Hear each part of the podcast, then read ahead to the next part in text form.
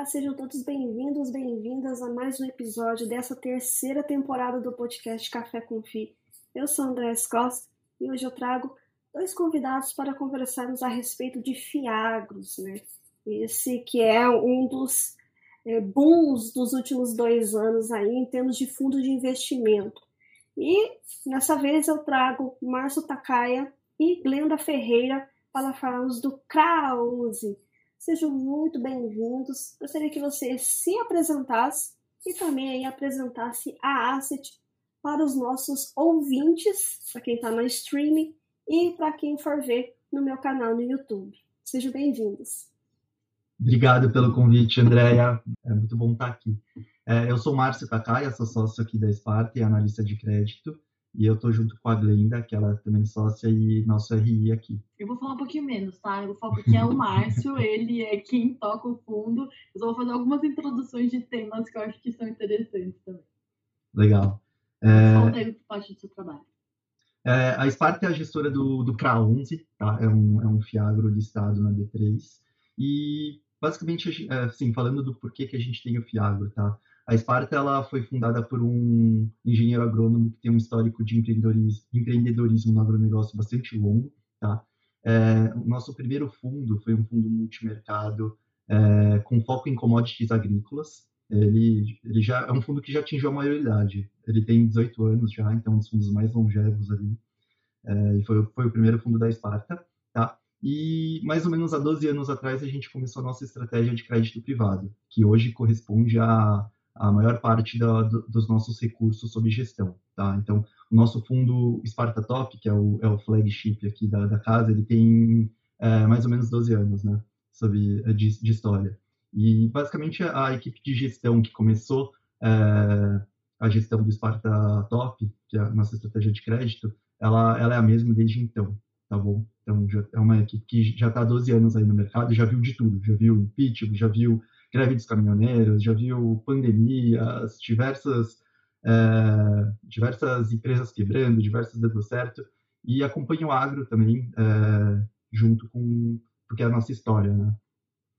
É, eu estou aqui há sete anos, então há um pouco menos de tempo, e basicamente a, a equipe de gestão do, do CRA11 é a mesma equipe de gestão de crédito da Sparta, tá? A gente compartilha a mesma estrutura, só que eu sou o analista que está mais no dia a dia desse mercado de fiados, é, acompanha a mesa, acompanha como o, o secundário desses CRAs, tá bom? E, então sou eu que estou no dia a dia. É, e aí, falando assim da Sparta, a gente tem aqui uma, uma cultura de partnership. Então, a gente tem mais ou menos uns, uns 30 funcionários, 32 né? funcionários. 32. E 11 deles são sócios, é, estão aqui com a gente há muito tempo. Então, tem uma rotatividade bastante baixa aqui, tá? É, é, uma é equipe... muito importante, né, quando leva em consideração uma gestão de um fundo. Porque se fica trocando toda hora, você não tem sinergia com a pessoa, é, perde, não, não, consegue. Não tem coesão. Não tem né? coesão na, é. na, tomada de decisão, então acho isso, isso é bem relevante. Assim. É, e até para monitorar os, os devedores também facilita muito, né? Então, o, o Arthur, que é o nosso gestor, é, muitas das empresas que, que a gente olha, ele já acompanhava há 10 anos, há 12 anos, então ele sabe na, na vírgula, assim, tem, tem um, e tem um entendimento muito rápido de, de, de vários segmentos, tá? Acho que é isso. Acho que é isso, da Esparta, resumão é isso. Maravilha.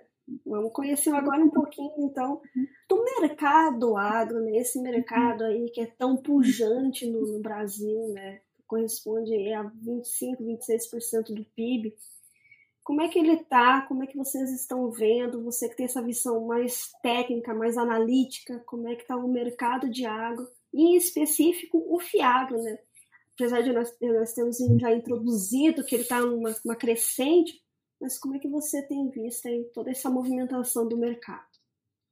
Ah, legal. É, o, o agronegócio está empolgante, né? Digamos assim. Acho que é, com todo esse papo de, de inflação global é, e até algumas coisas tristes, como, por exemplo, uma, a guerra na Ucrânia, é, isso acaba é, fortalecendo os preços da, das commodities, né? E as commodities agrícolas estão inclusas nisso. Então, é, o Brasil, que é, que é, bastante forte nisso, você bem comentou, é, o agronegócio corresponde a 25% do PIB de 2022, é, a gente está bem, bem posicionado, né?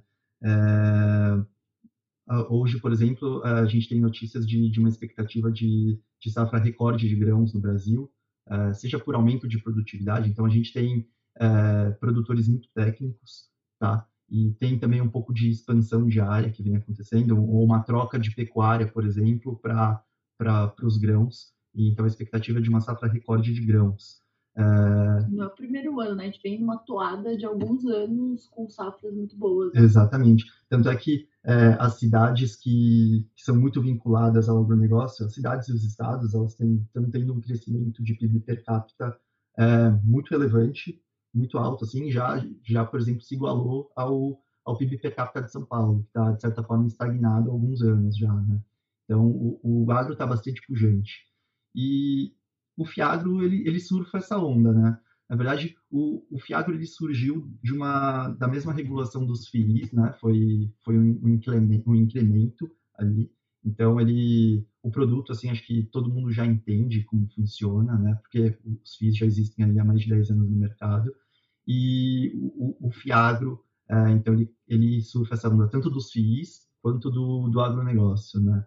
A gente está vendo ali é, bater, batendo um número recorde de investidores, acho que são, no último relatório da B3, acho que são, eram quase 240 mil, tá? É um patamar, assim, que em um ano, um pouco mais de um ano, é, os fiagros atingiram um patamar que os FIIs demoraram quase 10 anos, tá? Só para comparar aqui.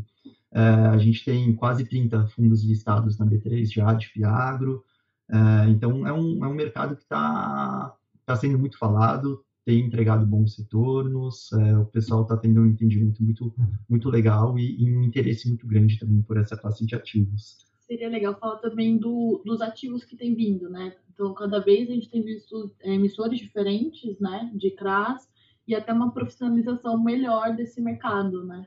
Exato. Acho que é, quando, quando a gente fala de, de CRAS e de agronegócio, muitas pessoas pensam que se restringe ao produtor de grãos que muitas vezes é na pessoa física é, e não é tão qualificado, super arrojado, mas o que a gente tem visto, e acho que essa é uma, é uma preocupação nossa da Esparta, é, é a gente olha muitas empresas que, estão num processo de profissionalização, é, tem uma governança muito boa, é, tem balanços auditados e, e não se limitam a, a, esse segmento de grãos. Tá? Então, o agronegócio tem uma cadeia bastante longa. Tá? Então, Uh, tem desde defensivos, assim, pensando no produtor rural ali como no meio da cadeia, antes dele vem os defensivos agrícolas, por exemplo, uh, insumos agrícolas, uh, empresas de genética, por exemplo, que, que buscam desenvolvimento de sementes, de melhores, melhores tecnologias. E olhando para frente do produtor rural, tem também as agroindústrias que pegam as commodities e processam e fabricam um produto já, é, tem empresas de logística, enfim, tem, tem as revendas de, de insumos, é uma cadeia bem longa, tá? E aqui na Esparta a gente acaba olhando de tudo. Então, a gente tem uma carteira de CRAS já bastante diversificada e a gente gosta de, gosta de, de, de, de diversificar. Tá? Diversificar é uma... o risco, né? Diluir o risco. Exatamente. E as empresas, essas, essas empresas, a gente tem notado um, um, nível de profissionalização bastante interessante. Tá? Então, muitas, é, muitas que, é, das empresas que a gente vê, das ofertas que são mostradas para a gente, é, são de, de, empresas com balanço auditado, é, tem, tem um, uma área de governança é, bastante já construída, tá? Então, são empresas muito boas. Ou seja, é só o começo dos CRAS, né? E Fiagros, tem muito espaço para crescer ainda. Exatamente. E um, uh, acho que isso até facilita assim, o acesso do, da Faria Lima no agronegócio, né?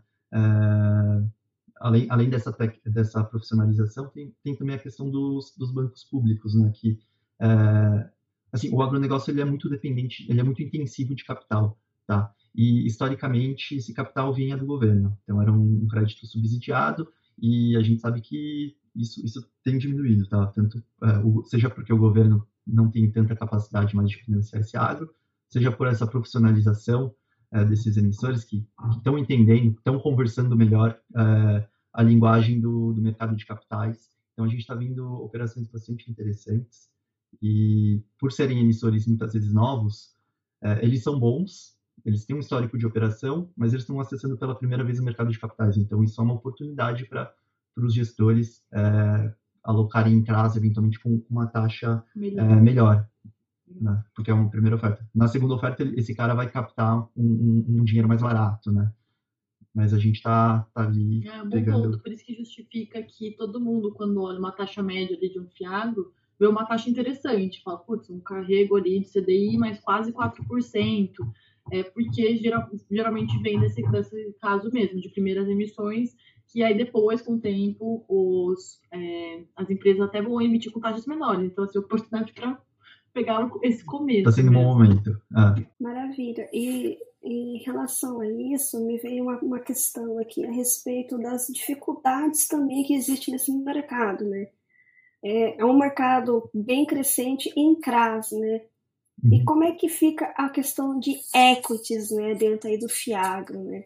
E quais são as dificuldades para se adentrar também é, nesse segmento, né, dentro dos, dos Fiagros?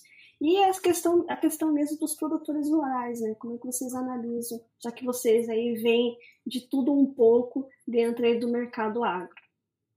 Tá. Essa questão de equities, acho que ela cabe mais para um fiagro FIP, né? Hoje são, tem, então, tem três tipos de fiagros, tá? Tem os, o, o fiagro FII, que é basicamente comprar é, CRAS, são, são ativos de renda fixa, tá? Tenho o fiagro direitos creditórios, que daí é, tem um escopo um pouco maior, pode comprar é, CPRs direto, né, de, de, de, produtores rurais. E daí, por fim, tem o Fiagro FIP. É, acho que hoje são pouquíssimos, tá? Não sei se, não, não me vem à cabeça algum, é, mas seria esse que teria é, bolso para equity. No caso do CRA 11, ele é um Fiagro FI, tá? Então, ele, é um, ele vai comprar CRAs, que são ativos de renda fixa mesmo, tá? é, um, faz, ele é um, um, um, paralelo aos FIIs, eles são, ele é um FII de papel, tá? Um fiagro de papel. E daí, você falou do, dos produtores rurais, isso é uma questão que é interessante, né? A gente, a gente tem um, assim, é, antes do, do Fiagro a gente tinha um FIDIC High Yield, tá? Que antecipava revendas de, é, antecipava recebíveis de revendas de insumos com garantia em CPR e a gente analisava lá o, o, produtor rural, quem que era, fazia todo o bureau de crédito, se ele tinha processos. É, a gente olhava por, através de sensoramento remoto, tá, imagens de satélite, é, qual era o talhão dele, é, qual era o histórico produtivo dele, então se, se era uma área nova, se era uma, uma abertura de área, então a gente já estava fora, então tinha que ter um histórico, o que, que ele plantava, né, quais as culturas que ele fazia no verão, no inverno, se ele fazia, se ele rotacionava no inverno, então eram coisas que a gente conseguia estimar também é, a área total dele, qual era a capacidade produtiva, tá? Então, com base na área histórica plantada, produtividade, é, então, quanto a gente conseguia estimar a receita dele e para isso dar o crédito. No Fiagro é um pouco diferente, tá? É, a gente sabe fazer isso, mas basicamente a gente compra, é, a, a, gente não compra CRAS de, de pessoa física, tá? A gente a gente compra, até tem empresas de exploração de grãos, mas aí são empresas mesmo, ela tem um CNPJ, ela tem um balanço auditado, ela tem uma, uma, uma área de riscos, ela trava os grãos, que muitas vezes o produtor rural não faz, tá? É, então a gente acaba é, tendo essa diligência, tendo essa diligência e esse filtro quando. Não sei se todo mundo sabe, né? Mas o, o CPF de produtor rural pode pedir RJ, né? Então é meio bagunçado ali, porque é. não tem exatamente a separação de CNPJ, a gente prefere uma estrutura um pouquinho mais é, organizada.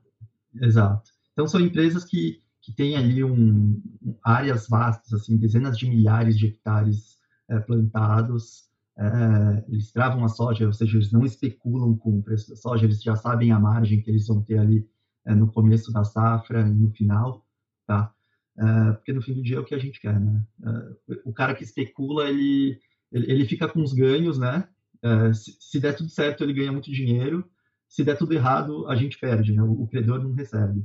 Então a gente não gosta disso. A gente quer o cara que, que trava, faz direitinho o trabalho dele, não especula, é, compra insumos com, com antecedência também, vende com antecedência, é, esse tipo de, de perfil mas a gente, e a gente complementa esse tipo de análise, além de ver o balanço, uh, a gente usa essas imagens de sensoriamento remoto, mas para confirmar lá se, se ele tem plantado o que ele fala que ele planta, uh, se o balanço dele mostra, se é condizente com o faturamento, esse tipo de, de tecnologia a gente consegue ver.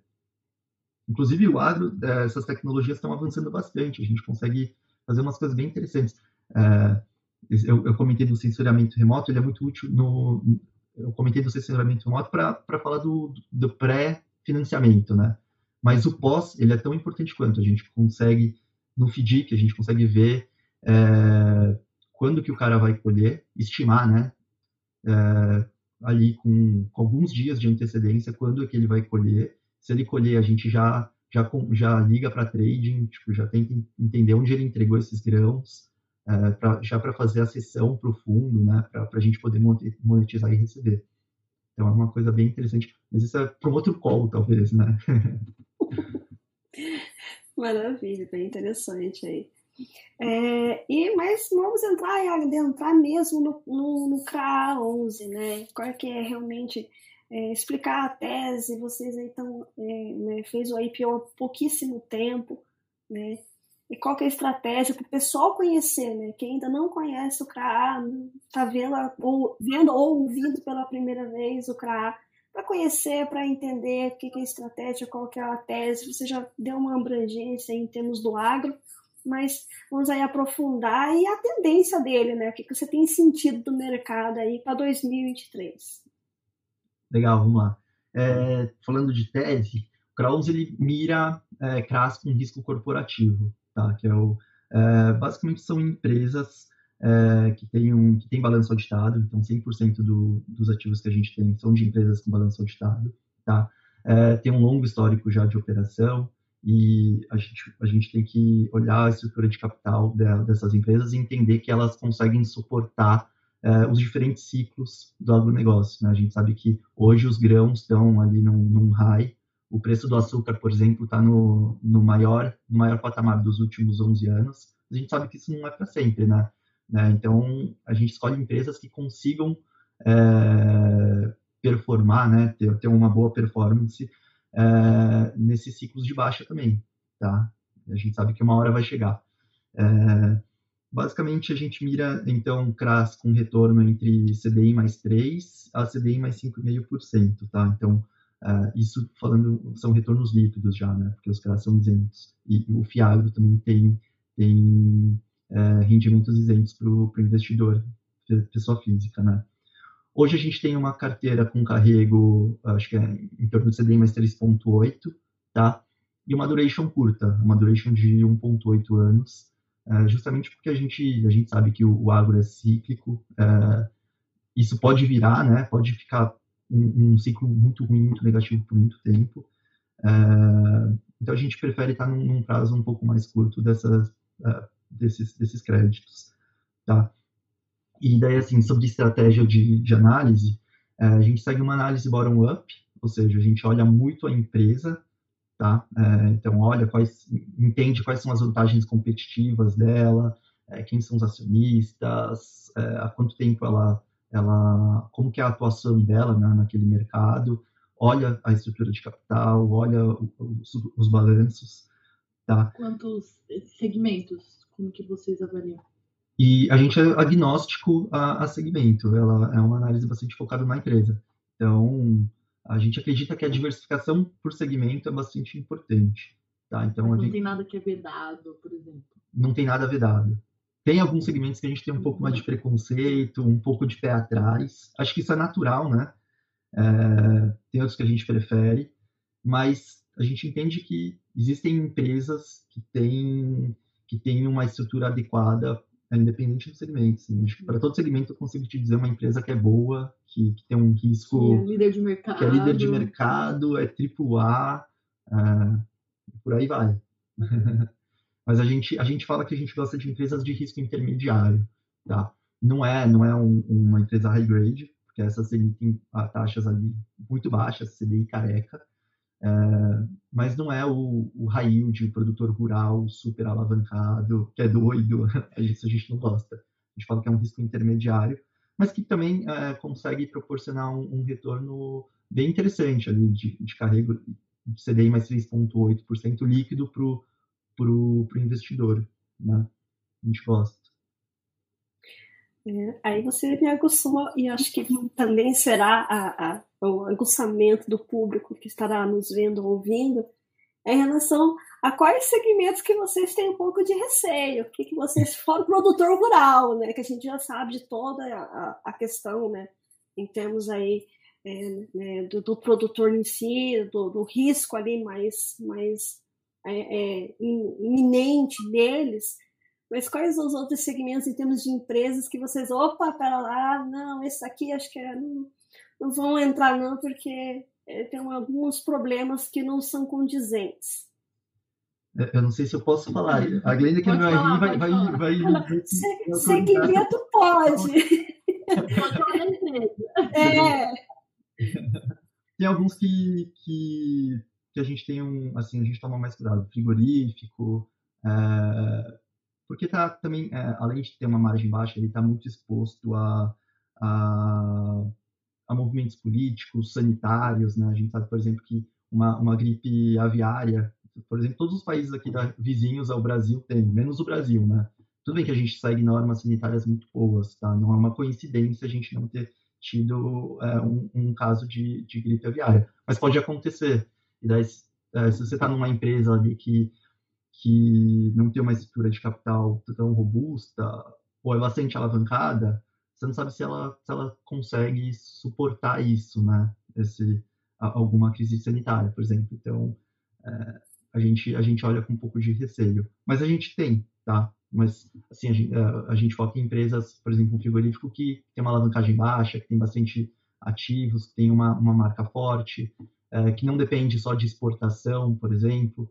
É, que, que tem um mercado né, amplo, assim, então tem tanto mercado interno, tem habilitações para exportar para diversos países, são coisas importantes. Um negócio que eu quero pontuar, todo mundo reclama muito do setor sucroalcooleiro, quando olha na carteira, até de um outro fundo que a gente tem, fala assim, putz, mas isso aí tem muito risco. Desmistifica esse risco que a Faria Lima tem com essas empresas, por que, que, foi, que foi trauma de passado, o que, que vocês enxergam? É, de fato, o, o, setor sucroalcooleiro tem seu risco, tá? Mas é, acho que o pessoal, é o que você falou, ele tem um trauma de alguns... Uh, na década de 90 teve uma quebradeira de empresas do setor, é, nos últimos anos, assim, meados de, de, meados de 2009 até 2014 também teve teve uma quebra muito por conta de, de políticas públicas que, que não foram muito bem sucedidas, né? É, mas as empresas que a gente olha que que conseguiram sobreviver a esse ciclo, elas sobreviveram porque elas tinham um diferencial, seja porque elas tinham uma estrutura de capital muito boa, é, ou então opera números operacionais, indicadores operacionais muito bons, é, elas se destacavam de alguma forma, tá? Então a gente a gente tem a, é verdade, a gente tem algum, algumas usinas na carteira, são usinas antigas que passaram por esses ciclos, tá? É, elas se provaram, digamos assim, e a gente vê que elas têm algumas, algumas vantagens é, operacionais é, bastante relevantes. Então, isso, isso traz um conforto. Tá? É, inclusive, muitas empresas, muitas indústrias que a gente tem, elas têm um crédito bilionário para receber do, do IA, da, que é uma indenização que o governo tem que pagar para elas, é, em função de políticas públicas mal sucedidas da década de 90. Então, são, Não saber isso. Né? Sim, algumas empresas a gente tem algumas empresas que vão receber um crédito bilionário, se bobear fica um caixa líquido, mudam bastante a, a saúde da empresa. Mas esse é um dos o, o, o setor sucroalcooleiro é um dos, é um dos setores também que a gente tem um pouco de, de pé atrás, mas a gente coloca, tá? Entendendo quais são as vantagens, é, se ela tem um custo, risco, é, né? se ela tem um custo caixa para produzir o açúcar etanol competitivo, é, acho que isso é uma coisa que resguarda ela, a gente olha bastante isso. E também não tem muito apego à posição. Se quiser desfazer, mudou a tese, viu alguma inconsistência ali no balanço, pode desfazer Zero. e Zero. tranquilamente. É, inclusive, tem empresas que a gente aloca, porque foi uma primeira emissão, é, veio numa taxa boa, mas aí a segunda emissão vem mais amassado, vem, vem numa taxa menor, né, que a gente fala, mais amassado. A terceira vem mais amassado ainda. Daí o secundário começa a negociar num, numa taxa mais amassada. A gente fala, cara, nesse, nesse, nesse preço eu vendo, é, realiza, a gente a gente aloca numa outra, não tem apego. É, você falou do, desse setor é, sucroalcooleiro aí, realmente ele é, é sucroenergético, enfim. Ele é realmente é desafiador, né? Eu moro perto de uma região que foi muito é, produtiva nesse segmento, né? E realmente algumas políticas públicas, né? Que eu moro aqui no Paraná e o Noroeste Paranaense ele ele foi muito é, é, pujante nesse, nesse nesse segmento mas que realmente as políticas públicas e a rotatividade de funcionários misturado com a mecanização né, da lavoura, tudo isso fez com que o setor ele tivesse alguns desafios, né? E pouquíssimos né, no Brasil eles acabaram sobrevivendo a, essa época, né? Principalmente ali final de 2014. É. Mas hoje em dia, com, com toda essa conversa de, de uma matriz energética mais limpa, é, essas usinas estão indo com estão sendo uma uma tese interessante assim de, de ESG. Né? Elas, elas têm uma, elas de fato, elas têm o etanol é uma é um combustível mais limpo. É, hoje a gente tem, por exemplo, créditos de carbono, né, CBIOS, que essas empresas conseguem é, emitir. Isso é uma forma também de dela dela capitalizar isso, né, monetizar esses créditos de carbono. Então tem, tem algumas novidades bem legais. Ou seja, né, as que sobreviveram estão aí surfando numa boa, num bom momento, né? Com todas uhum. essas políticas aí limpas, né? Realmente é importante. E, uma, ela... assim, e um outro segmento aí que vocês é, acham interessante, né? Dentro aí do, do mercado, né? Falamos de um ruim, né? E o outro desafiador, né? E um outro bom. Mas você pode concluir, eu acabei aí te, te interrompendo. Não, eu só ia concluir que essas, essas é, elas tiveram momentos ruins, mas agora essas usinas estão vivendo momentos muito bons, né? É, o, o, preço do, do etanol estava bastante alto em alguns anos atrás, né? O açúcar, como eu comentei agora, está no, tá no patamar mais alto dos últimos 11 anos, então elas têm, têm tudo ali para se desalavancar, é, eventualmente até pagar um dividendo para os acionistas, tudo mais. E conversando, é, falando sobre setores que a gente gosta, é, defensivos biológicos, por exemplo, a gente entende que tem, tem uma margem é, interessante, tá? Uma margem, essa, as empresas do setor têm uma margem emitida de 30%, 40%, que é bem, que é bem boa, e, e é um tipo de produto que é uma substituição aos defensivos químicos. Sim, eles, eles conseguem ser economicamente bastante vantajosos, tá? E, por outro lado, é, não tem todas as questões negativas vinculadas aos, aos, aos defensivos químicos de toxicidade, tanto para quem consome, tanto para quem aplica, tá? É, então, tem, é, esse é um case que a gente gosta. É, cooperativas de insumos, por exemplo, a gente vê cooperativas muito boas, muito robustas, e, e é um case interessante de, de, empresas que têm um parque industrial grande, transformam insumos em, em produtos mais, mais industrializados, digamos assim. Então, são cases que a gente gosta também. Outro setor, um segmento que é muito falado no mercado de fiados e que tem seus desafios também é a revenda. Como é que você, você como, como você analisa esse segmento?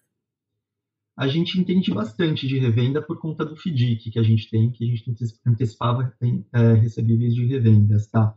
Então a gente viu de tudo. É, tem, tem desde a, a, gente entende que é um, é um business difícil assim de, de, de operar e de entender. Tem uma competição muito grande. É, tá tendo um movimento de, de consolidação do setor que é bastante intenso. Então, é, tradings comprando revendas, é, empresas de de, de defensivos criando a sua própria revenda e tem também as, as, teses de algumas, de algumas revendas consolidando o setor, comprando as outras, é, que é uma AgroGalaxy, uma Lavoro, a, a própria Nutri. É, é, um, é, um, é um segmento que é, a gente entende ser difícil, mas existem boas empresas no setor, tá? É, e se a gente, assim, se você souber filtrar, acho que tem boas oportunidades também em revendas. Uh, acho que são, basicamente, uh, as, as, boas revendas são aquelas que têm um, um, um, um um diferencial, digamos assim, é, conseguem oferecer serviços para o pro produtor para fidelizar esse produtor.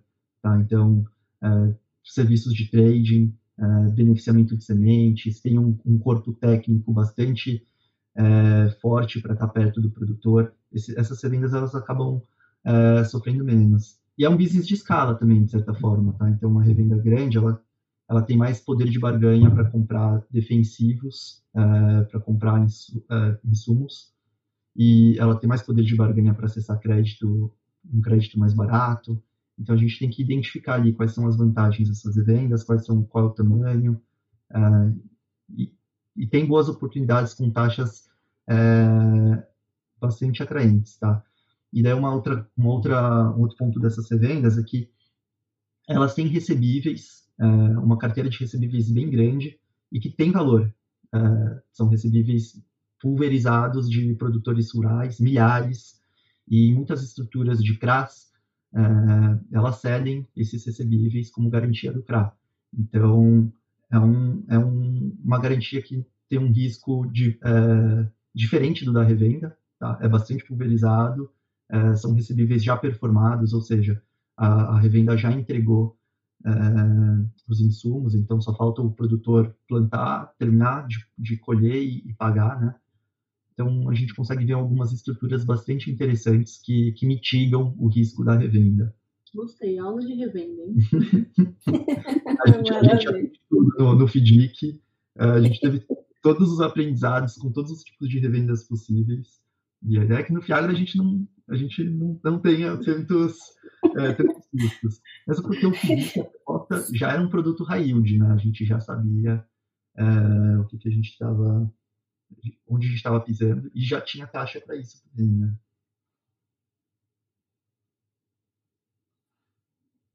Mas é, mas é isso, a gente viu, a gente teve uns, uma boa, alguns anos de aprendizado já. Faz total diferença na gestão de um fundo, né? Faz, faz. Faz toda a diferença, eu diria, né? Inclusive, já falando, já que vocês né, viram de tudo um pouquinho né, nesse, nesse, nesse segmento. Uma questão que é, eu ainda não vi, não vi tocarem no assunto, até porque não teve nenhum problema a respeito. A questão das garantias. Nós temos visto nos fundos imobiliários problemas em relação a garantias, aí judiciar, judiciando a respeito. Como é que vocês analisam aí essa questão? Que, claro, ninguém quer usá-las, né? Mas como é que vocês aí é, adaptam ao, ao Fiagro para que amarre ali a operação em si? Legal.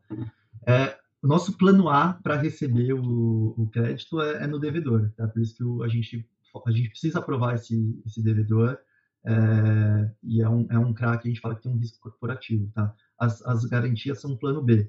Então, a gente... É, todos os CRAs que a gente tem tem garantias, tá? mas a gente entende como um plano B justamente porque é, tem uma certa, a gente tem uma certa desconfiança sobre é, monetizar elas, tá? E daí tem algum, tem, tem garantias e garantias. Então, por exemplo, uma, um imóvel, uma alienação fiduciária de imóvel, a gente entende que é muito difícil de, de executar, sobretudo se for um imóvel já operacional. Então, é, é, é, a terra em que o produtor planta, é a indústria do, do, do cara é, é muito difícil de, de você conseguir executar. É, você vai executar, uma hora vai, mas vai demorar 10 anos, não é o tempo que eu tenho. Né? E tem algumas garantias que são, são interessantes, recebíveis, por exemplo, que eu comentei. É, a gente vê, eles têm uma, eles têm uma revolvência, então eles vão, eles vão sendo. É, uma vez que o produtor paga na conta da securitizadora, ela, a securitizadora só devolve esse dinheiro se, se a revenda depositar mais recebíveis. Então a gente entende que é, é uma das melhores garantias, a gente gosta. Mas, claro, tem, tem o risco de, de, de você não conseguir é, executar essas garantias, tem o risco de controle né, da, da securitizadora, se ela, ela ter que fazer, ser diligente, ser, ser, ser séria nisso. Então, tem algumas fraquezas, assim, não digo fraquezas, mas digo algum, alguns pontos de atenção, tá? E é por isso que a gente vê essas garantias como um complemento. Maravilha. E qual que é o público-alvo desse Fiagro em específico?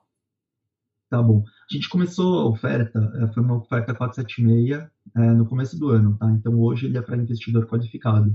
E daí já aproveitando esse call, a gente está fazendo uma segunda oferta. Tá? Isso já é uma informação pública. É, a ideia é fazer uma oferta de 60 milhões, que é, além de, de ampliar, é, além de permitir uma, uma diversificação de, de segmentos, de devedores, a ideia é justamente ampliar o, a, a base de cotistas para o investidor em geral, tá? para o varejo. Isso já é, uma, já é um plano nosso. É... A gente sempre gosta que seja para investidor em geral, né? aqui na Sparta. A gente sempre faz fundo com investimento mínimo baixo e tudo mais.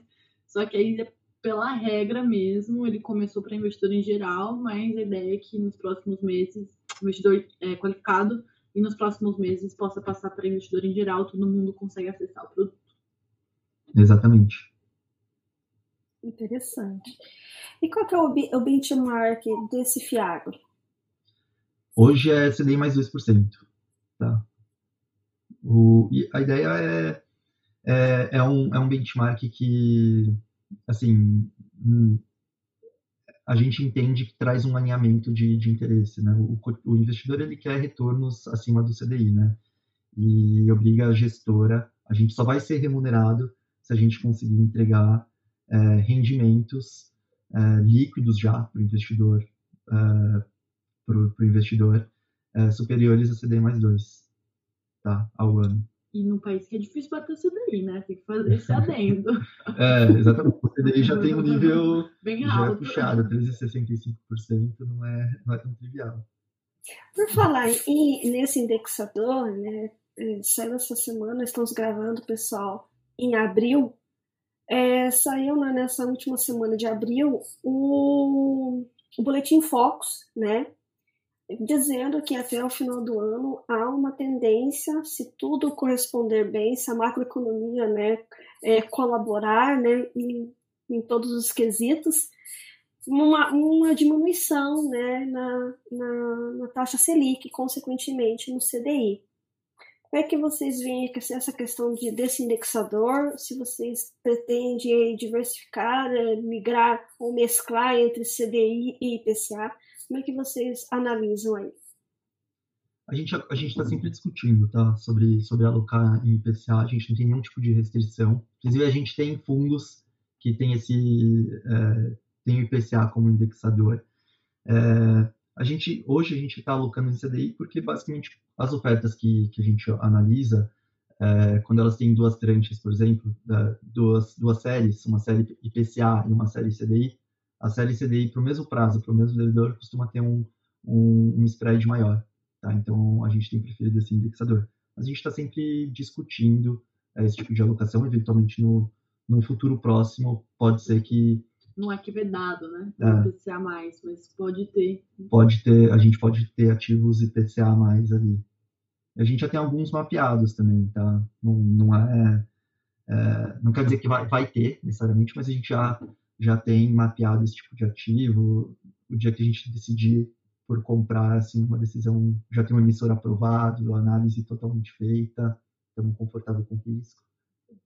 E por que, que eu pergunto isso? Porque volta e meia na minha caixinha de perguntas que eu, eu deixo no meu Instagram, eles acabam me perguntando, né? Ah, mas e se o CDI abaixar, né? Como é que os fiagros vão se comportar a respeito, né? Então, sempre que eu tenho uma oportunidade para conversar com o gestor, eu, eu, eu, penso em fazer essa pergunta justamente, né, para ter ali uma, uma visão profissional e pessoal também acompanhar e entender como é que funciona, né? Tá é como, como o mercado vai, vai é, se comportar, como os investidores vão ver. É, eu tenho algum palpite, mas não sei se é, se é a visão certa. É, hoje a, a, o, o, fundo está com carrego de CDI mais 3,8%, tá? que corresponde ali a 120 e tantos por cento do CDI, acho. Quase 130, tá? É, vamos supor, num cenário em que o, CD, o CDI é, caia para 8%, por exemplo, é, acho que o carrego provavelmente se manteria mais ou menos ali, tá? E, mas já seria 150% do CDI, por exemplo. É, nominalmente seria menor, mas em comparação com, com, com outros investimentos, acho que faz bastante sentido ainda a alocação em, em, em fiáveis com esse perfil. Tá? É, é um investidor que é, ele está olhando ativos ali, eventualmente de renda fixa, uh, faria sentido uma, continuar ou até uh, aumentar a alocação nos fiáveis. no CIS aconteceu isso, né? Acho que em meados de 2000 e, 2019, 2020, com, com a queda da Selic, né? Foi quando começou realmente um, um boom ali de, de FIIs, é, de novas emissões, mas também de, de resultados, né? É, até porque muitos investidores, né, com a queda, eles migram, né, eles não veem mais tanto resultado vindo da renda fixa e acabam indo para a renda variável. Mas é sempre bom alertar, né, de ir com o objetivo certo, né, não só ir vendo o dividend yield que a gente sempre bate na tecla, que esse é um indicador que tem que ter bastante cuidado, né. Porque tem uhum. outros, outras variáveis ali que acabam influenciando e resultado passado não significa que resultado presente, que está futuro. Né? Então, Exatamente. isso é importante estar observando. E para finalizando, mas desde já eu agradeço imensamente esse super bate-papo, muito bacana. E se deixar, a gente continua conversando bastante aqui, porque sempre vai surgindo uma coisinha ou outra.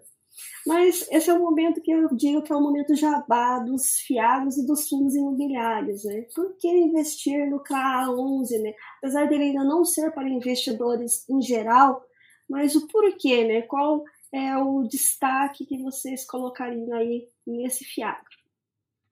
Um destaque, vou até cortar o Márcio, é a transparência que a gente dá. A gente vai subir para vocês rapidinho o site do CRA11 como vocês conseguem ter acesso a muita informação de uma, uma forma muito simples. O site é, é muito fácil, gente, é cra11, com dois As, né, então é, é bem tranquilo para vocês acharem. E o primeiro. E aí vocês conseguem ter acesso a tudo que a gente faz aqui por esse, pelos relatórios e pelo nosso relatório interativo. A gente já tem outro fundo listado que todo mundo gosta muito e eu acho que é legal vocês acompanharem também. Aproveitem para se cadastrar no mailing para ter acesso às nossas atualizações. Vocês estão vendo a tela? Esse é o site do CRA11, tá? Então a gente tem aqui as, as últimas distribuições de dividendos, 1,30, 1,50. Aqui é o mailing e aqui é o relatório interativo que, que a Glenda comentou. É, basicamente, você consegue ver é, os principais pontos do, do fundo mês a mês. Tá? É, se você tem dúvida sobre a alocação, você consegue ver aqui como que como estava a, a concentração por devedores em determinado mês. Se você tem dúvida sobre algum devedor, você quer ver alguma, alguma informação a mais, você pode ver, então, você clica aqui, seleciona a lista, tem aqui uma descrição, quais são as garantias do CRA, quais são o código CTIP né, do CRA, a área de atuação. Uh, dá para brincar um pouco aí.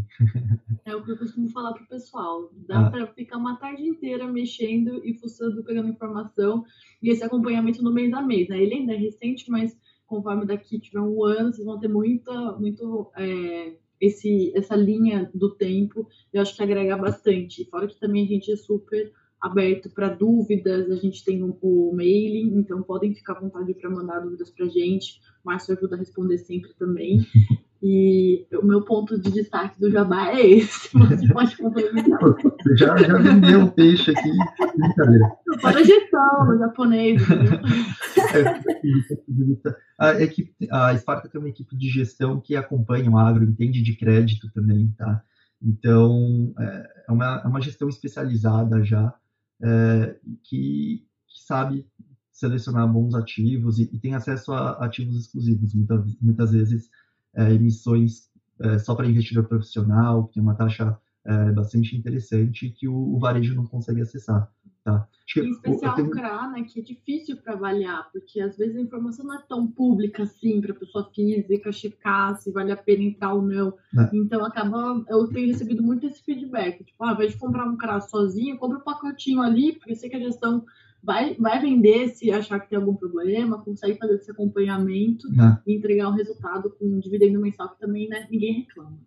Não, eu tenho amigos que me um amigo médico pergunta, pô, e esse crack que está na plataforma tem rating duplo A, posso comprar? Falo, cara, é, tá, tá lá que é um rating duplo A, duplo A mais, mas assim, quem, é, quem é gestor, é, o mercado secundário não negocia como um CRA duplo A mais, negocia como um CRA triplo B.